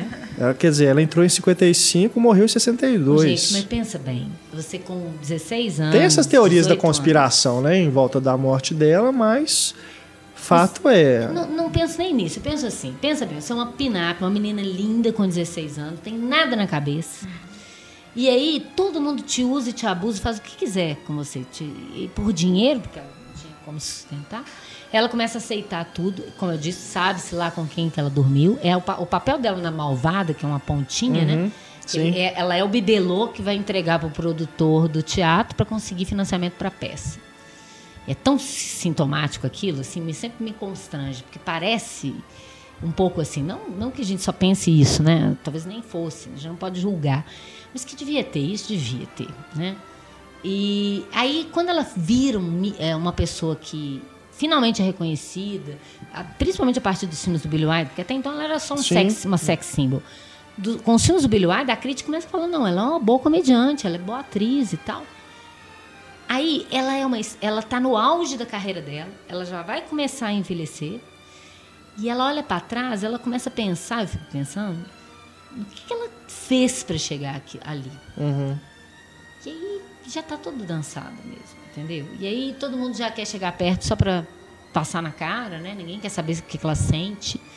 Ela só tem que ser a bonitinha desmiolada e se ela engordar, todo mundo começa a falar. No quanto mais quente, melhor. Ela estava muito deprimida. O Billy Wilder conta que era muito triste, que ela lia sempre o povo falando que ela estava gorda, ela estava inchada. Aí ela chegava bêbada para filmar.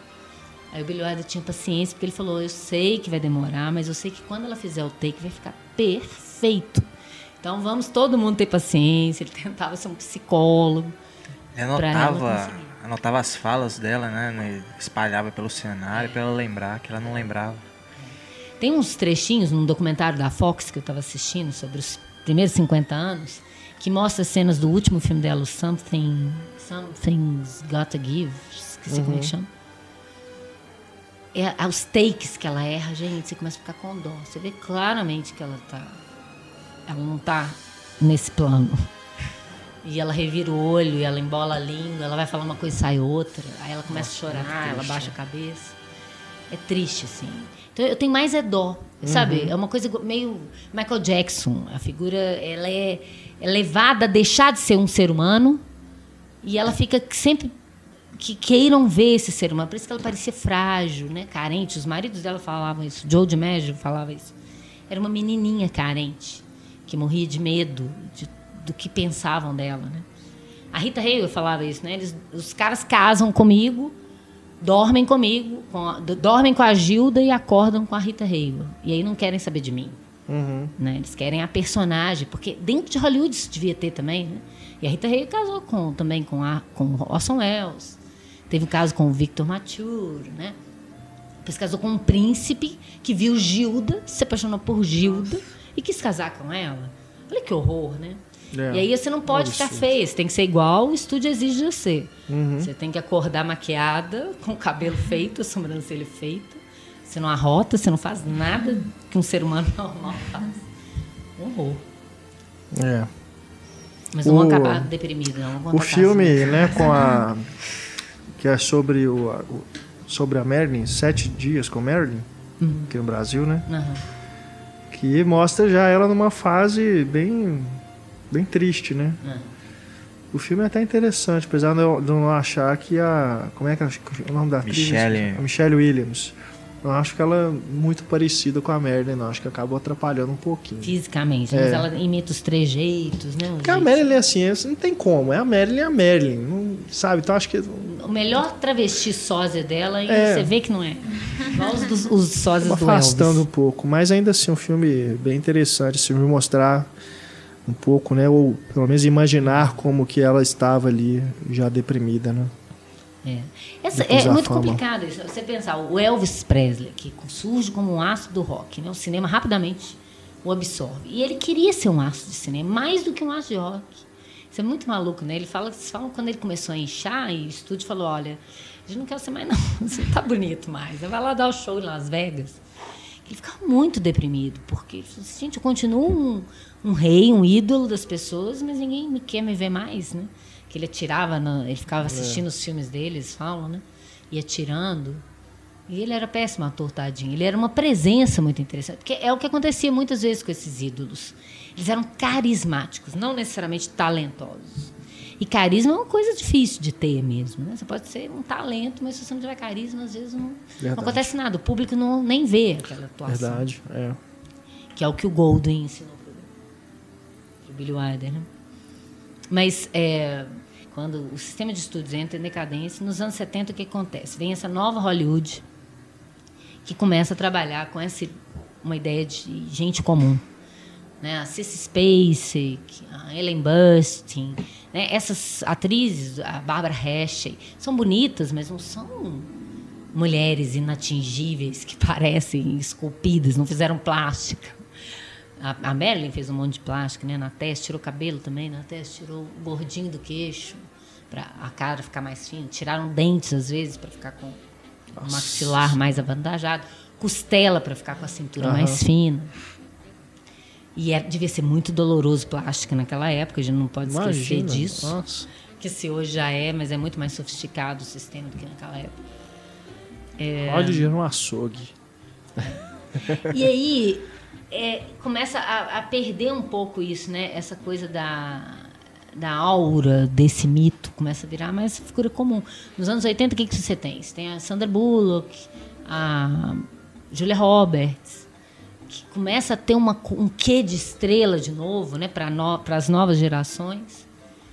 Vira um pouco é, estigma, todo mundo começa a cortar o cabelo daquele jeito. Uma linda mulher foi um negócio absurdo, igual eram os filmes nos anos 50 da Marilyn, ou sei lá de quem. E, mas aí ela faz. A, a Julia Roberts vira uma febre, de, de mês em mês tem um filme dela dois filmes não deram bilheteria e pronto. Ela já tem dificuldade de arrumar papel na indústria. Né? É maluco isso. Ela tem liberdade de escolher né, o, o, o, filme que ela vai fazer hoje. Claro que eu acho que no início não, né? Deve ter aquela coisa de agente, é. né? Que o agente fica tentando colocar aquele ator ali. É, que foi papel. o que substituiu os estúdios, né? Em vez uhum. dos estúdios controlarem os atores, as agências de talento, né? que passavam a justamente ir atrás dos papéis para uhum. colocar os atores em, em destaque, né? É, isso já aí nos anos 70, né? Que começa isso a, a se tornar mais forte. E atores começam a querer, né? É, como eu falei, virar para a gente, me arruma um papel num, num filme independente é. X, que eu quero provar que eu sou atriz também. Né? Começa a fazer. Já são famosos, mas querem trabalhar só pelo salário simbólico do uhum. sindicato. Né? Apesar de ganharem bem, começa a ter salários astronômicos nos anos 80, não é? De 15 mil dólares, é. milhões de dólares para um papel. Começa ali. Começa é. a inflacionar, né? O Marlon Brando mesmo, no, no Poderoso Chefão, inflacionou. Sim. Que no... o povo fala, né? Ele é, tá velho. No Superman também, que né? Que ele é. fez um papel pequeno e ganhou uma quantia exorbitante. É. é. é começam a surgir os blockbusters, né? As rendas começam a ficar cada vez maiores e os atores né, não são bobos nada. Começam também a exigir mais dinheiro, né? Alguns começam a exigir porcentagem na bilheteria. Porcentagem da renda, né? Outros começam a falar, opa, deixa eu fazer meu pé de meia aqui, porque não, você não tem mais um é. salário garantido, né? Você não tem, você pode ficar, se o filme não for bem, você fica às vezes dois anos sem arrumar um emprego. E o que hoje o que está acontecendo? Eles estão migrando para a TV. Então é. vão para a TV, que lá eu tenho garantido. Se eu fizer muito sucesso na TV, vai aparecer filmes bons de novo para mim no cinema. Que é o que está é. acontecendo, né? Tem uma, uma coisa de mão dupla, né? Gente que tinha sumido assim, do cinema. Você fala, aqueles atores, o Kevin Bacon, atores é. dos anos 80, né? O Charlie Sheen que sumiram nos anos 80, aí vão para a TV e aí todo mundo, vem uma nova geração começa a conhecê-los pelos trabalhos da TV. Verdade. É, e aí tem essas heranças, né, do, do Star System que até hoje, né, Hollywood ainda aproveita. Culto à celebridade, que não acabou de jeito nenhum, nem deve acabar, né, gente. Tem um filme dirigido pelo filho do Cronenberg. O filho dele se chama Brandon Cronenberg, é o primeiro longa dele. O filme se chama Antiviral, que é num futuro, não, não, não me lembro exatamente o ano, mas é um futuro próximo, e que essa, ele trabalha com essa coisa do culto à celebridade elevada-se ao ponto de as pessoas comprarem vírus que os atores, os celebridades tiveram para eles poderem também ter a mesma doença. Chique. Que horror. O filme é Quero bem ser maluco. John Malkovich. É tipo o pessoal quebrando o dente pra ficar igual a esposa do Johnny Depp. Muitas mulheres fizeram é isso. mesmo, pra, pra ter ficar com o... diastema. Sim. Coisa horrorosa. O novo do Cronenberg também segue uma linha meio de bem de É sátira. verdade, é. As, essas estrelas de Hollywood intocáveis, É. né? Mostra o lado mais real ali, a dependência de drogas, né? É, Maps to Depressão. the Stars, né? Maps to the Stars. né? Ainda não, não tem previsão para chegar no Brasil. É, além disso, né, o- os estereótipos, né, que ainda continuam, a gente tem atores hoje em dia que continuam fazendo sempre os mesmos papéis, né? A gente pega, por exemplo, o Adam Sandler, né? É sempre faz o, o pai bobão, né? O cara que se envolve em alguma situação é, É esdrúxula. bobo, carinha metida legalzinho Sempre. da turma que é o chato. né? Tem também é, o- uma, uma prática também do, dessas agências, né, dos atores, de oferecer, que eles fazem justamente o papel de intermediar, né, fazer a, a mediação entre os atores e os estúdios e os projetos, né, que surgem. Eles oferecerem turmas de atores, né? Então não é à toa que a gente vê aí a trupe do Judge Apatow, né? Seth Rogen, Steven Carell, Jonah Hill, sempre trabalham juntos. Isso também é um, é um trabalho que a agência faz com esses atores, representam todos esses- atores e oferecem aos estúdios e oferecem aos atores também, é uma mão dupla, projetos em que eles podem atuar juntos, justamente para poder atrair sempre o mesmo público, que é uma garantia também para eles, vai ter um retorno.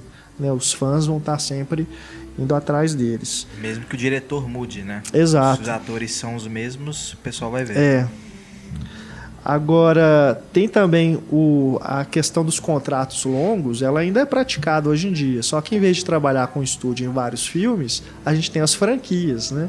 As franquias de super-herói. Os, estu- os atores assinam um contrato com a Marvel para fazer Dois, cinco filmes. filmes, é. Né? Então eles continuam, continuam com essa prática de certa forma.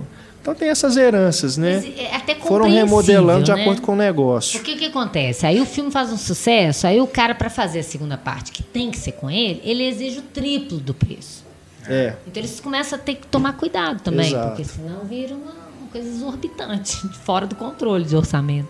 Eu quero ver como é que eles vão fazer com o, esse filme da Branca de Neve e o Caçador, com a Kristen Stewart, né? Que é a do, do Crepúsculo, né? Ele não quer ela, ela não quer É, ele. porque o foco do filme agora vai ser só o Caçador, que é o personagem do Thor, né? O Ah. Chris, Chris Hemsworth. Hemsworth. É. E parece que ela já tinha o contrato, ela tem que apa- aparecer no filme de alguma forma. Então não sei se eles vão arrumar uma participação, vão escrever alguma, teve de alguma forma. A bagunça lá com o diretor, né? É, ainda teve aquele caso, né? Aí, ó, tá vendo? Mais um. Só que não abafaram, né? Eles deixam, inclusive aproveitaram Essa do negócio. menina, né? No caso do Crepúsculo, né? Aproveitaram isso para poder criar o- a polêmica lá dela com o menino, o Robert Pattinson, que eles eram namorados na época. Novos astros. Separaram, voltaram para justamente o lançamento do, outro- do último filme e depois separaram de novo. E é engraçado como eles gostam de promover também essa coisa do casal, né? E depois colocar, às É. vezes, no mesmo filme aquele casal. Né? Igual eu tava falando da Elizabeth Taylor e do Richard Burton. Mas ela e esse, esse carinha é um caso hoje, né? Se você for pensar. Os adolescentes estão fascinados por eles. Vão arrumar papel para esses dois, dá um jeito. Imagina o- os agentes cheios de oferta, né? Porque estão bombando, vão aproveitar enquanto eles estão bombando da bilheteria. Todo mundo vai querer ver um filme com esse cara, com É. essa menina, porque tá todo mundo falando deles. Por causa de um- de um determinado sucesso, né? Há inclusive rumores de que a Kristen Stewart é lésbica, mas não assume. E que ele é gay. Eu não sei. Aí eu eu não sei. Né? Eu prefiro não questionar para poder não despertar a ira das fãs. Mas hoje em dia, gente, isso não é um problema. Não é problema. Não, pois é. a- questão da Kristen Stewart. Populariza mais. né? A, a Ellen Page, né, que é uma atriz da mesma geração dela, ela assumiu publicamente, né? Mas antes dela assumir publicamente falar, todo mundo já sabia que ela era lésbica. Né? A, Mas a é Anne importante. Assumiu e fez um Exato. monte de papel romântico, né? É. Agora é engraçado, isso acaba dando mais certo com mulher do que com homem, É. né? O Billy Zane assumiu, acabou a carreira dele. Verdade, Aqui- sumiu, né? Aquele também do casamento do meu melhor amigo. E, O ele ia Rupert até, o, Everett. Di- é, até ser o James Bond. Acabaram que não chamaram ele porque ele era gay. Acabou com a carreira dele também. Pois é, e era. agora até o James Bond aí no último filme tem uma cena lá que, que rola, né? Um, É, um- que pode um subtexto sido. ali, né? já de tudo É. pela Inglaterra. Mas realmente, pro ator, acho que o- principalmente esses que passam a imagem mais máscula, né? Acaba que é mais complicado. É. Tem rumores aí, a gente acha, eu não lembro se nos podcasts anteriores que a gente tratou de celebridades a gente comentou isso. Mas tem casos, Will Smith, Tom Cruise, de que também há rumores de que Ah, é. são gays que não se assumem. Will Smith. Ou bissexuais, né, que É. não assumem. Mas, enfim. né? E, e- e maluco isso, porque então vira um estereótipo, né? Igual o Rupert Everett. Ele virou um estereótipo também. já Sim, que ele assumiu gay, sim, ele é bonitão, sim. o público gosta dele, tanto os gays quanto as mulheres. Então, o casamento do meu melhor amigo, né? É. É, é ele que você estava querendo é, falar? É ele mesmo. Eu pensei, eu estava tentando lembrar, aí lembrei do nome dele. Agora você pega, por exemplo, o Zachary Quinto, né, que faz o Spock, na Spock. nova versão do Star Trek. O Spock é um alienígena, né, aquela aquela figura mais andrógena até, tudo bem, né? Se fosse o Capitão Kirk, eu já não sei se as pessoas iam, né, como é Ah, que iam porque eles estão aceitar falando que isso. ele é gay também, o Zachary Quinto. Não, ele assumiu, Ele ele assumiu, assumiu. publicamente É. também. É, mas por, por ser o papel dele de um alienígena e tal, né? Aí acho que. Isso é maluco, né? Porque Hollywood adorava, por exemplo. É, isso é, muito isso é machista. bizarro, cara. Os homens podiam ser o Dom Juan, o É. destruidor de lares, né? O Douglas Fairbanks, o, enfim, Clark Gable. Podia comer quem ele quisesse. Agora, uma mulher, É. né? Se fosse casada, se fosse vista saindo com vários homens, ela acabava a carreira dela. Que horror isso, né?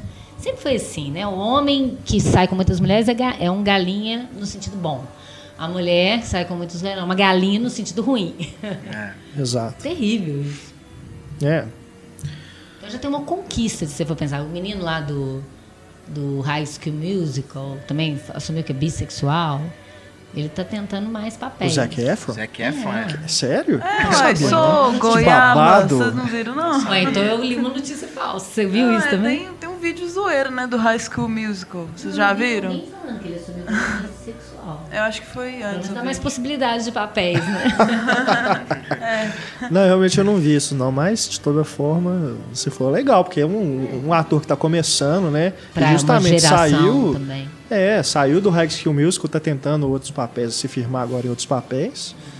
É realmente Vocês corajoso. Confirma isso, eu não li uma notícia falsa. Morro de medo disso. Não, mas mesmo, mesmo se boato. mesmo se for se não for verdade, é, é importante ressaltar isso, que é, é a importância de dos atores assumirem, porque Até que é isso modelo, seja visto cara. finalmente como uma coisa normal. Porque ninguém Exatamente. precisa olha, deixa eu, eu quero aqui dizer publicamente que eu sou heterossexual. Ninguém precisa fazer isso, né? Aham. O hétero. Mas o, o homo precisa enquanto não se admite que isso é uma coisa tranquila, normal em todos os setores, enfim.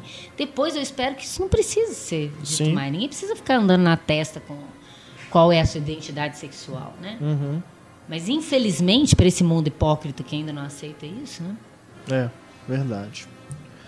E quais seriam os mitos que essas gerações mais novas conhecem e ainda gostam? Quer dizer, que sobreviveram, né? Mitos que não envelheceram, não se perderam no tempo. Para vocês, então. Greta Garbo, com É. certeza. Deixa eu ver o que mais. Você já viu muitos filmes dela? Você gosta, você entende esse mito quando você vê os filmes? É, eu sinto, sim, bastante ainda. Mas não sei se é um padrão. Mas eu acho que ela é eterna mesmo. Ela é eterna. James Stewart, não sei se pode ser Sim, considerado sim, um sim, mito, sim, né? sim. Sim. É, James Stewart eu gosto bastante dele. Cary Grant mesmo. Cary Grant, Aham, James Cagney também, um dos meus favoritos, Spencer Tracy. Agora é tão curioso, você estava falando da, da, decadência dos estúdios, você vai vendo nos anos, final dos anos 50, início dos anos 60, que quando o cinema está entrando em decadência, em decadência, o, o, o, sistema de estúdio, esses atores que eram ídolos estão todos com mais de 50 anos, né? Que eles começaram no mudo e tal. Eu vi outro dia o Mogambo, que é o Clark Sim. Gable, Grace Kelly e Ava Gardner. Eu adoro o filme. Ele tem umas coisas ainda bregas, mas eu amo esse filme. E aí você vê a Greta, a, as duas, os dois tipos de mulheres que Hollywood gostava de vender, né? A santa e a puta.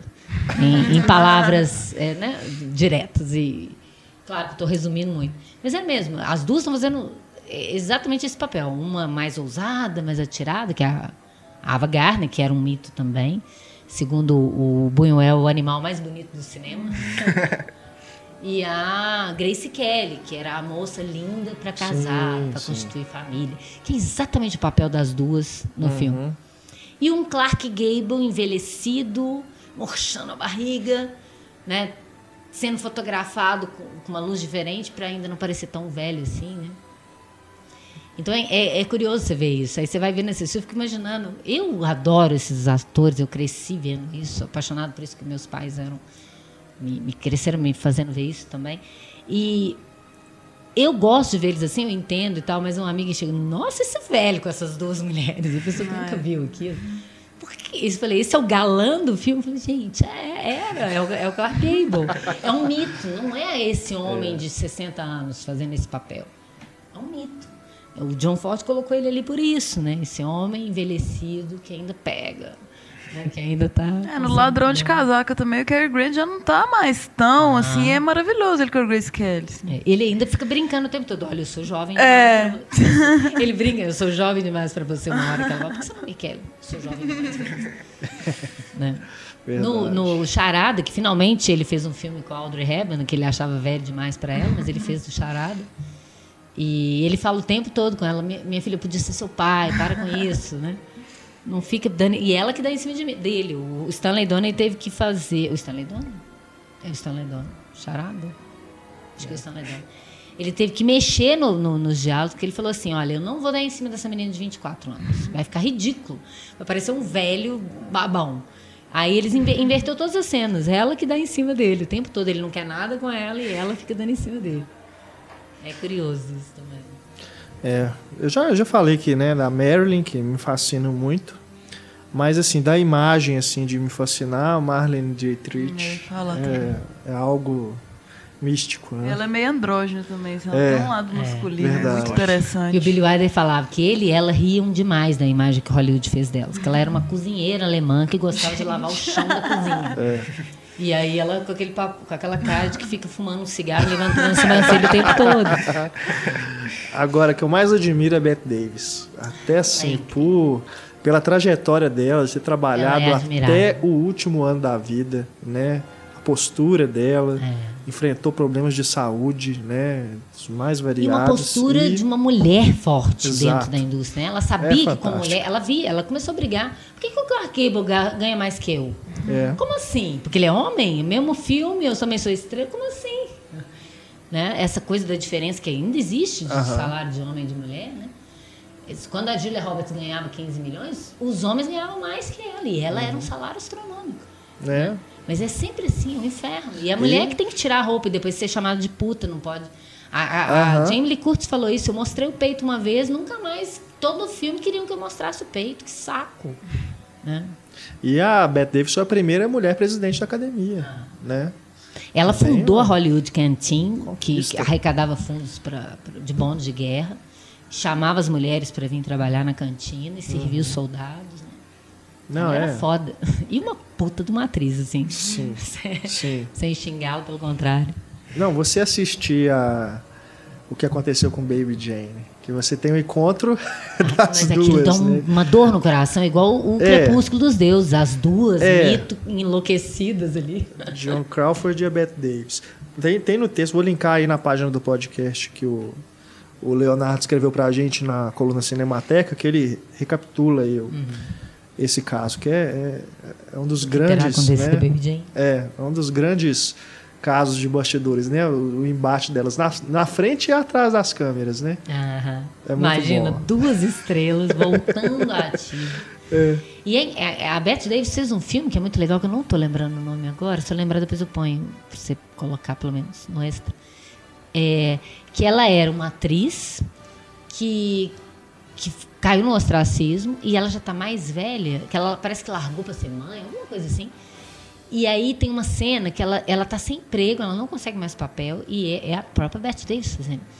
E ela entra, ela, vi- ela vira balconista numa loja para ela pagar as contas, para ela comer.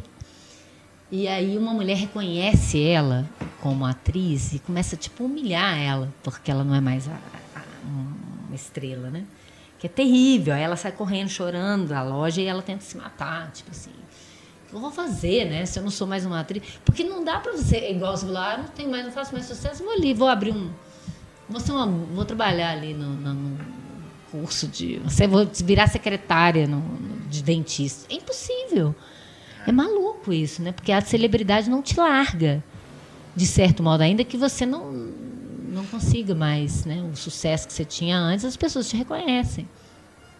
Isso é muito triste. E, e no Brasil, te- tentou-se até um- imitar um modelo hollywoodiano, né? Com a Vera Cruz, de Sim. estrelas. A Tônia Carreira era a grande estrela da, da Vera Cruz. Você tem os astros da chanchada que vieram do rádio, né? Uma coisa até um equivalente, eh, se você for uma proporção, né? Do, do- se nos Estados Unidos vieram do vaudeville ou da Broadway, no, no, no- no- cinema sonoro brasileiro vieram do rádio. Né, os grandes, às vezes cantores que não eram muito bonitos, que eles embelezavam para parecer bonito, já que ia aparecer no, no filme. A Eliana, que era a estrela das chanchadas, que viram, ela era sobrinha do, do Odson Macedo, né, Eliana Macedo, virou a estrela das chanchadas da, da Atlântida. O, o nosso amigo lá, o diretor, o Anselmo Duarte, que queria provar também que ele não era só um galã, um homem bonito, né, e faz aquela maravilha que é um pagador de promessas. Sim. E você vai ter isso também, né? E eles, eles falam né, que a, a- tanto a Atlântida quanto depois a Vera Cruz, né, em São Paulo, faliu porque eles queriam imitar mesmo Hollywood. Cinco horas da tarde, parava todas as câmeras para eles tomarem um chá. né? Aí tinha fotógrafos, moça, querendo fazer essa coisa do modelo, copiando esse modelo é, hollywoodiano. E depois a Globo vai ter um pouco isso, né? Que a Globo vai contratar os atores também de novela fixos. Um ator da Globo não poderia aparecer em outra emissora fazendo propaganda que a Globo não concordasse com a propaganda, né? Depois quando começa a surgir as outras emissoras a fazer também novela, Bandeirantes, o SBT, depois a Manchete, Manchete. que quebra esse esse essa, essa rédea dura da Globo. Uhum. Né? E agora você tem uma migração né, de atores assim que sai da Globo, vai para outro lugar. Tem alguns atores independentes, mas É, tentaram imitar um modelo mesmo. Né? verdade. Só para a gente não falar que também não falo do, do cinema brasileiro. Aqui não tinha Hollywood, mas teve a Atlântida e teve a Vera Cruz. É verdade. Acho que merecia ter um programa só para verdade. falar dessa história, né? É bom mesmo. De- do, da Atlântida, dos estúdios aqui. brasileiros. Porque Verdade. como que isso, de certo modo, influenciou no mundo Com inteiro. certeza. No cinema italiano, a própria. Eles começam a a querer a vedete daquele, daquela cinematografia para vender, inclusive, para Hollywood. Aham.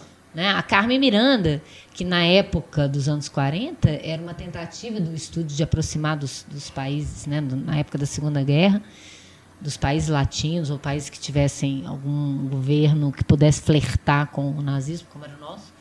Então vamos arrumar uma estrela latina e a Greta, e a Greta, a Carmen Miranda vira uma estrela nesse sentido que também é, para não esquecê-la aqui, eu vou ficar com a nossa estrela, a Carmen Miranda, e uma, um exemplar, além da. Já que você já falou da Bette Davis, e ficar entre a, a puta e a santa, eu vou ficar com a, uma puta e uma santa. A Marlene Dietrich também e a Audrey Hepburn. A Bárbara Stanwyck também, acho que não, não Bárbara atingiu Stanwyck é tanta coisa, mas ela é maravilhosa. Maravilhosa atriz, né? Bom, tem alguns filmes, a gente citou vários, né? Filmes referência aqui para vocês. Mas tem mais dois que a gente não chegou a mencionar, e são mais recentes.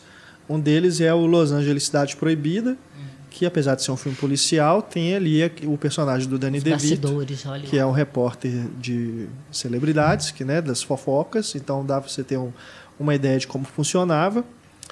Né, tem a Kim Basinger também, né, fazendo aquela coisa, tem o, tem o relacionamento, né, extraconjugal, aquela coisa escondida e tudo.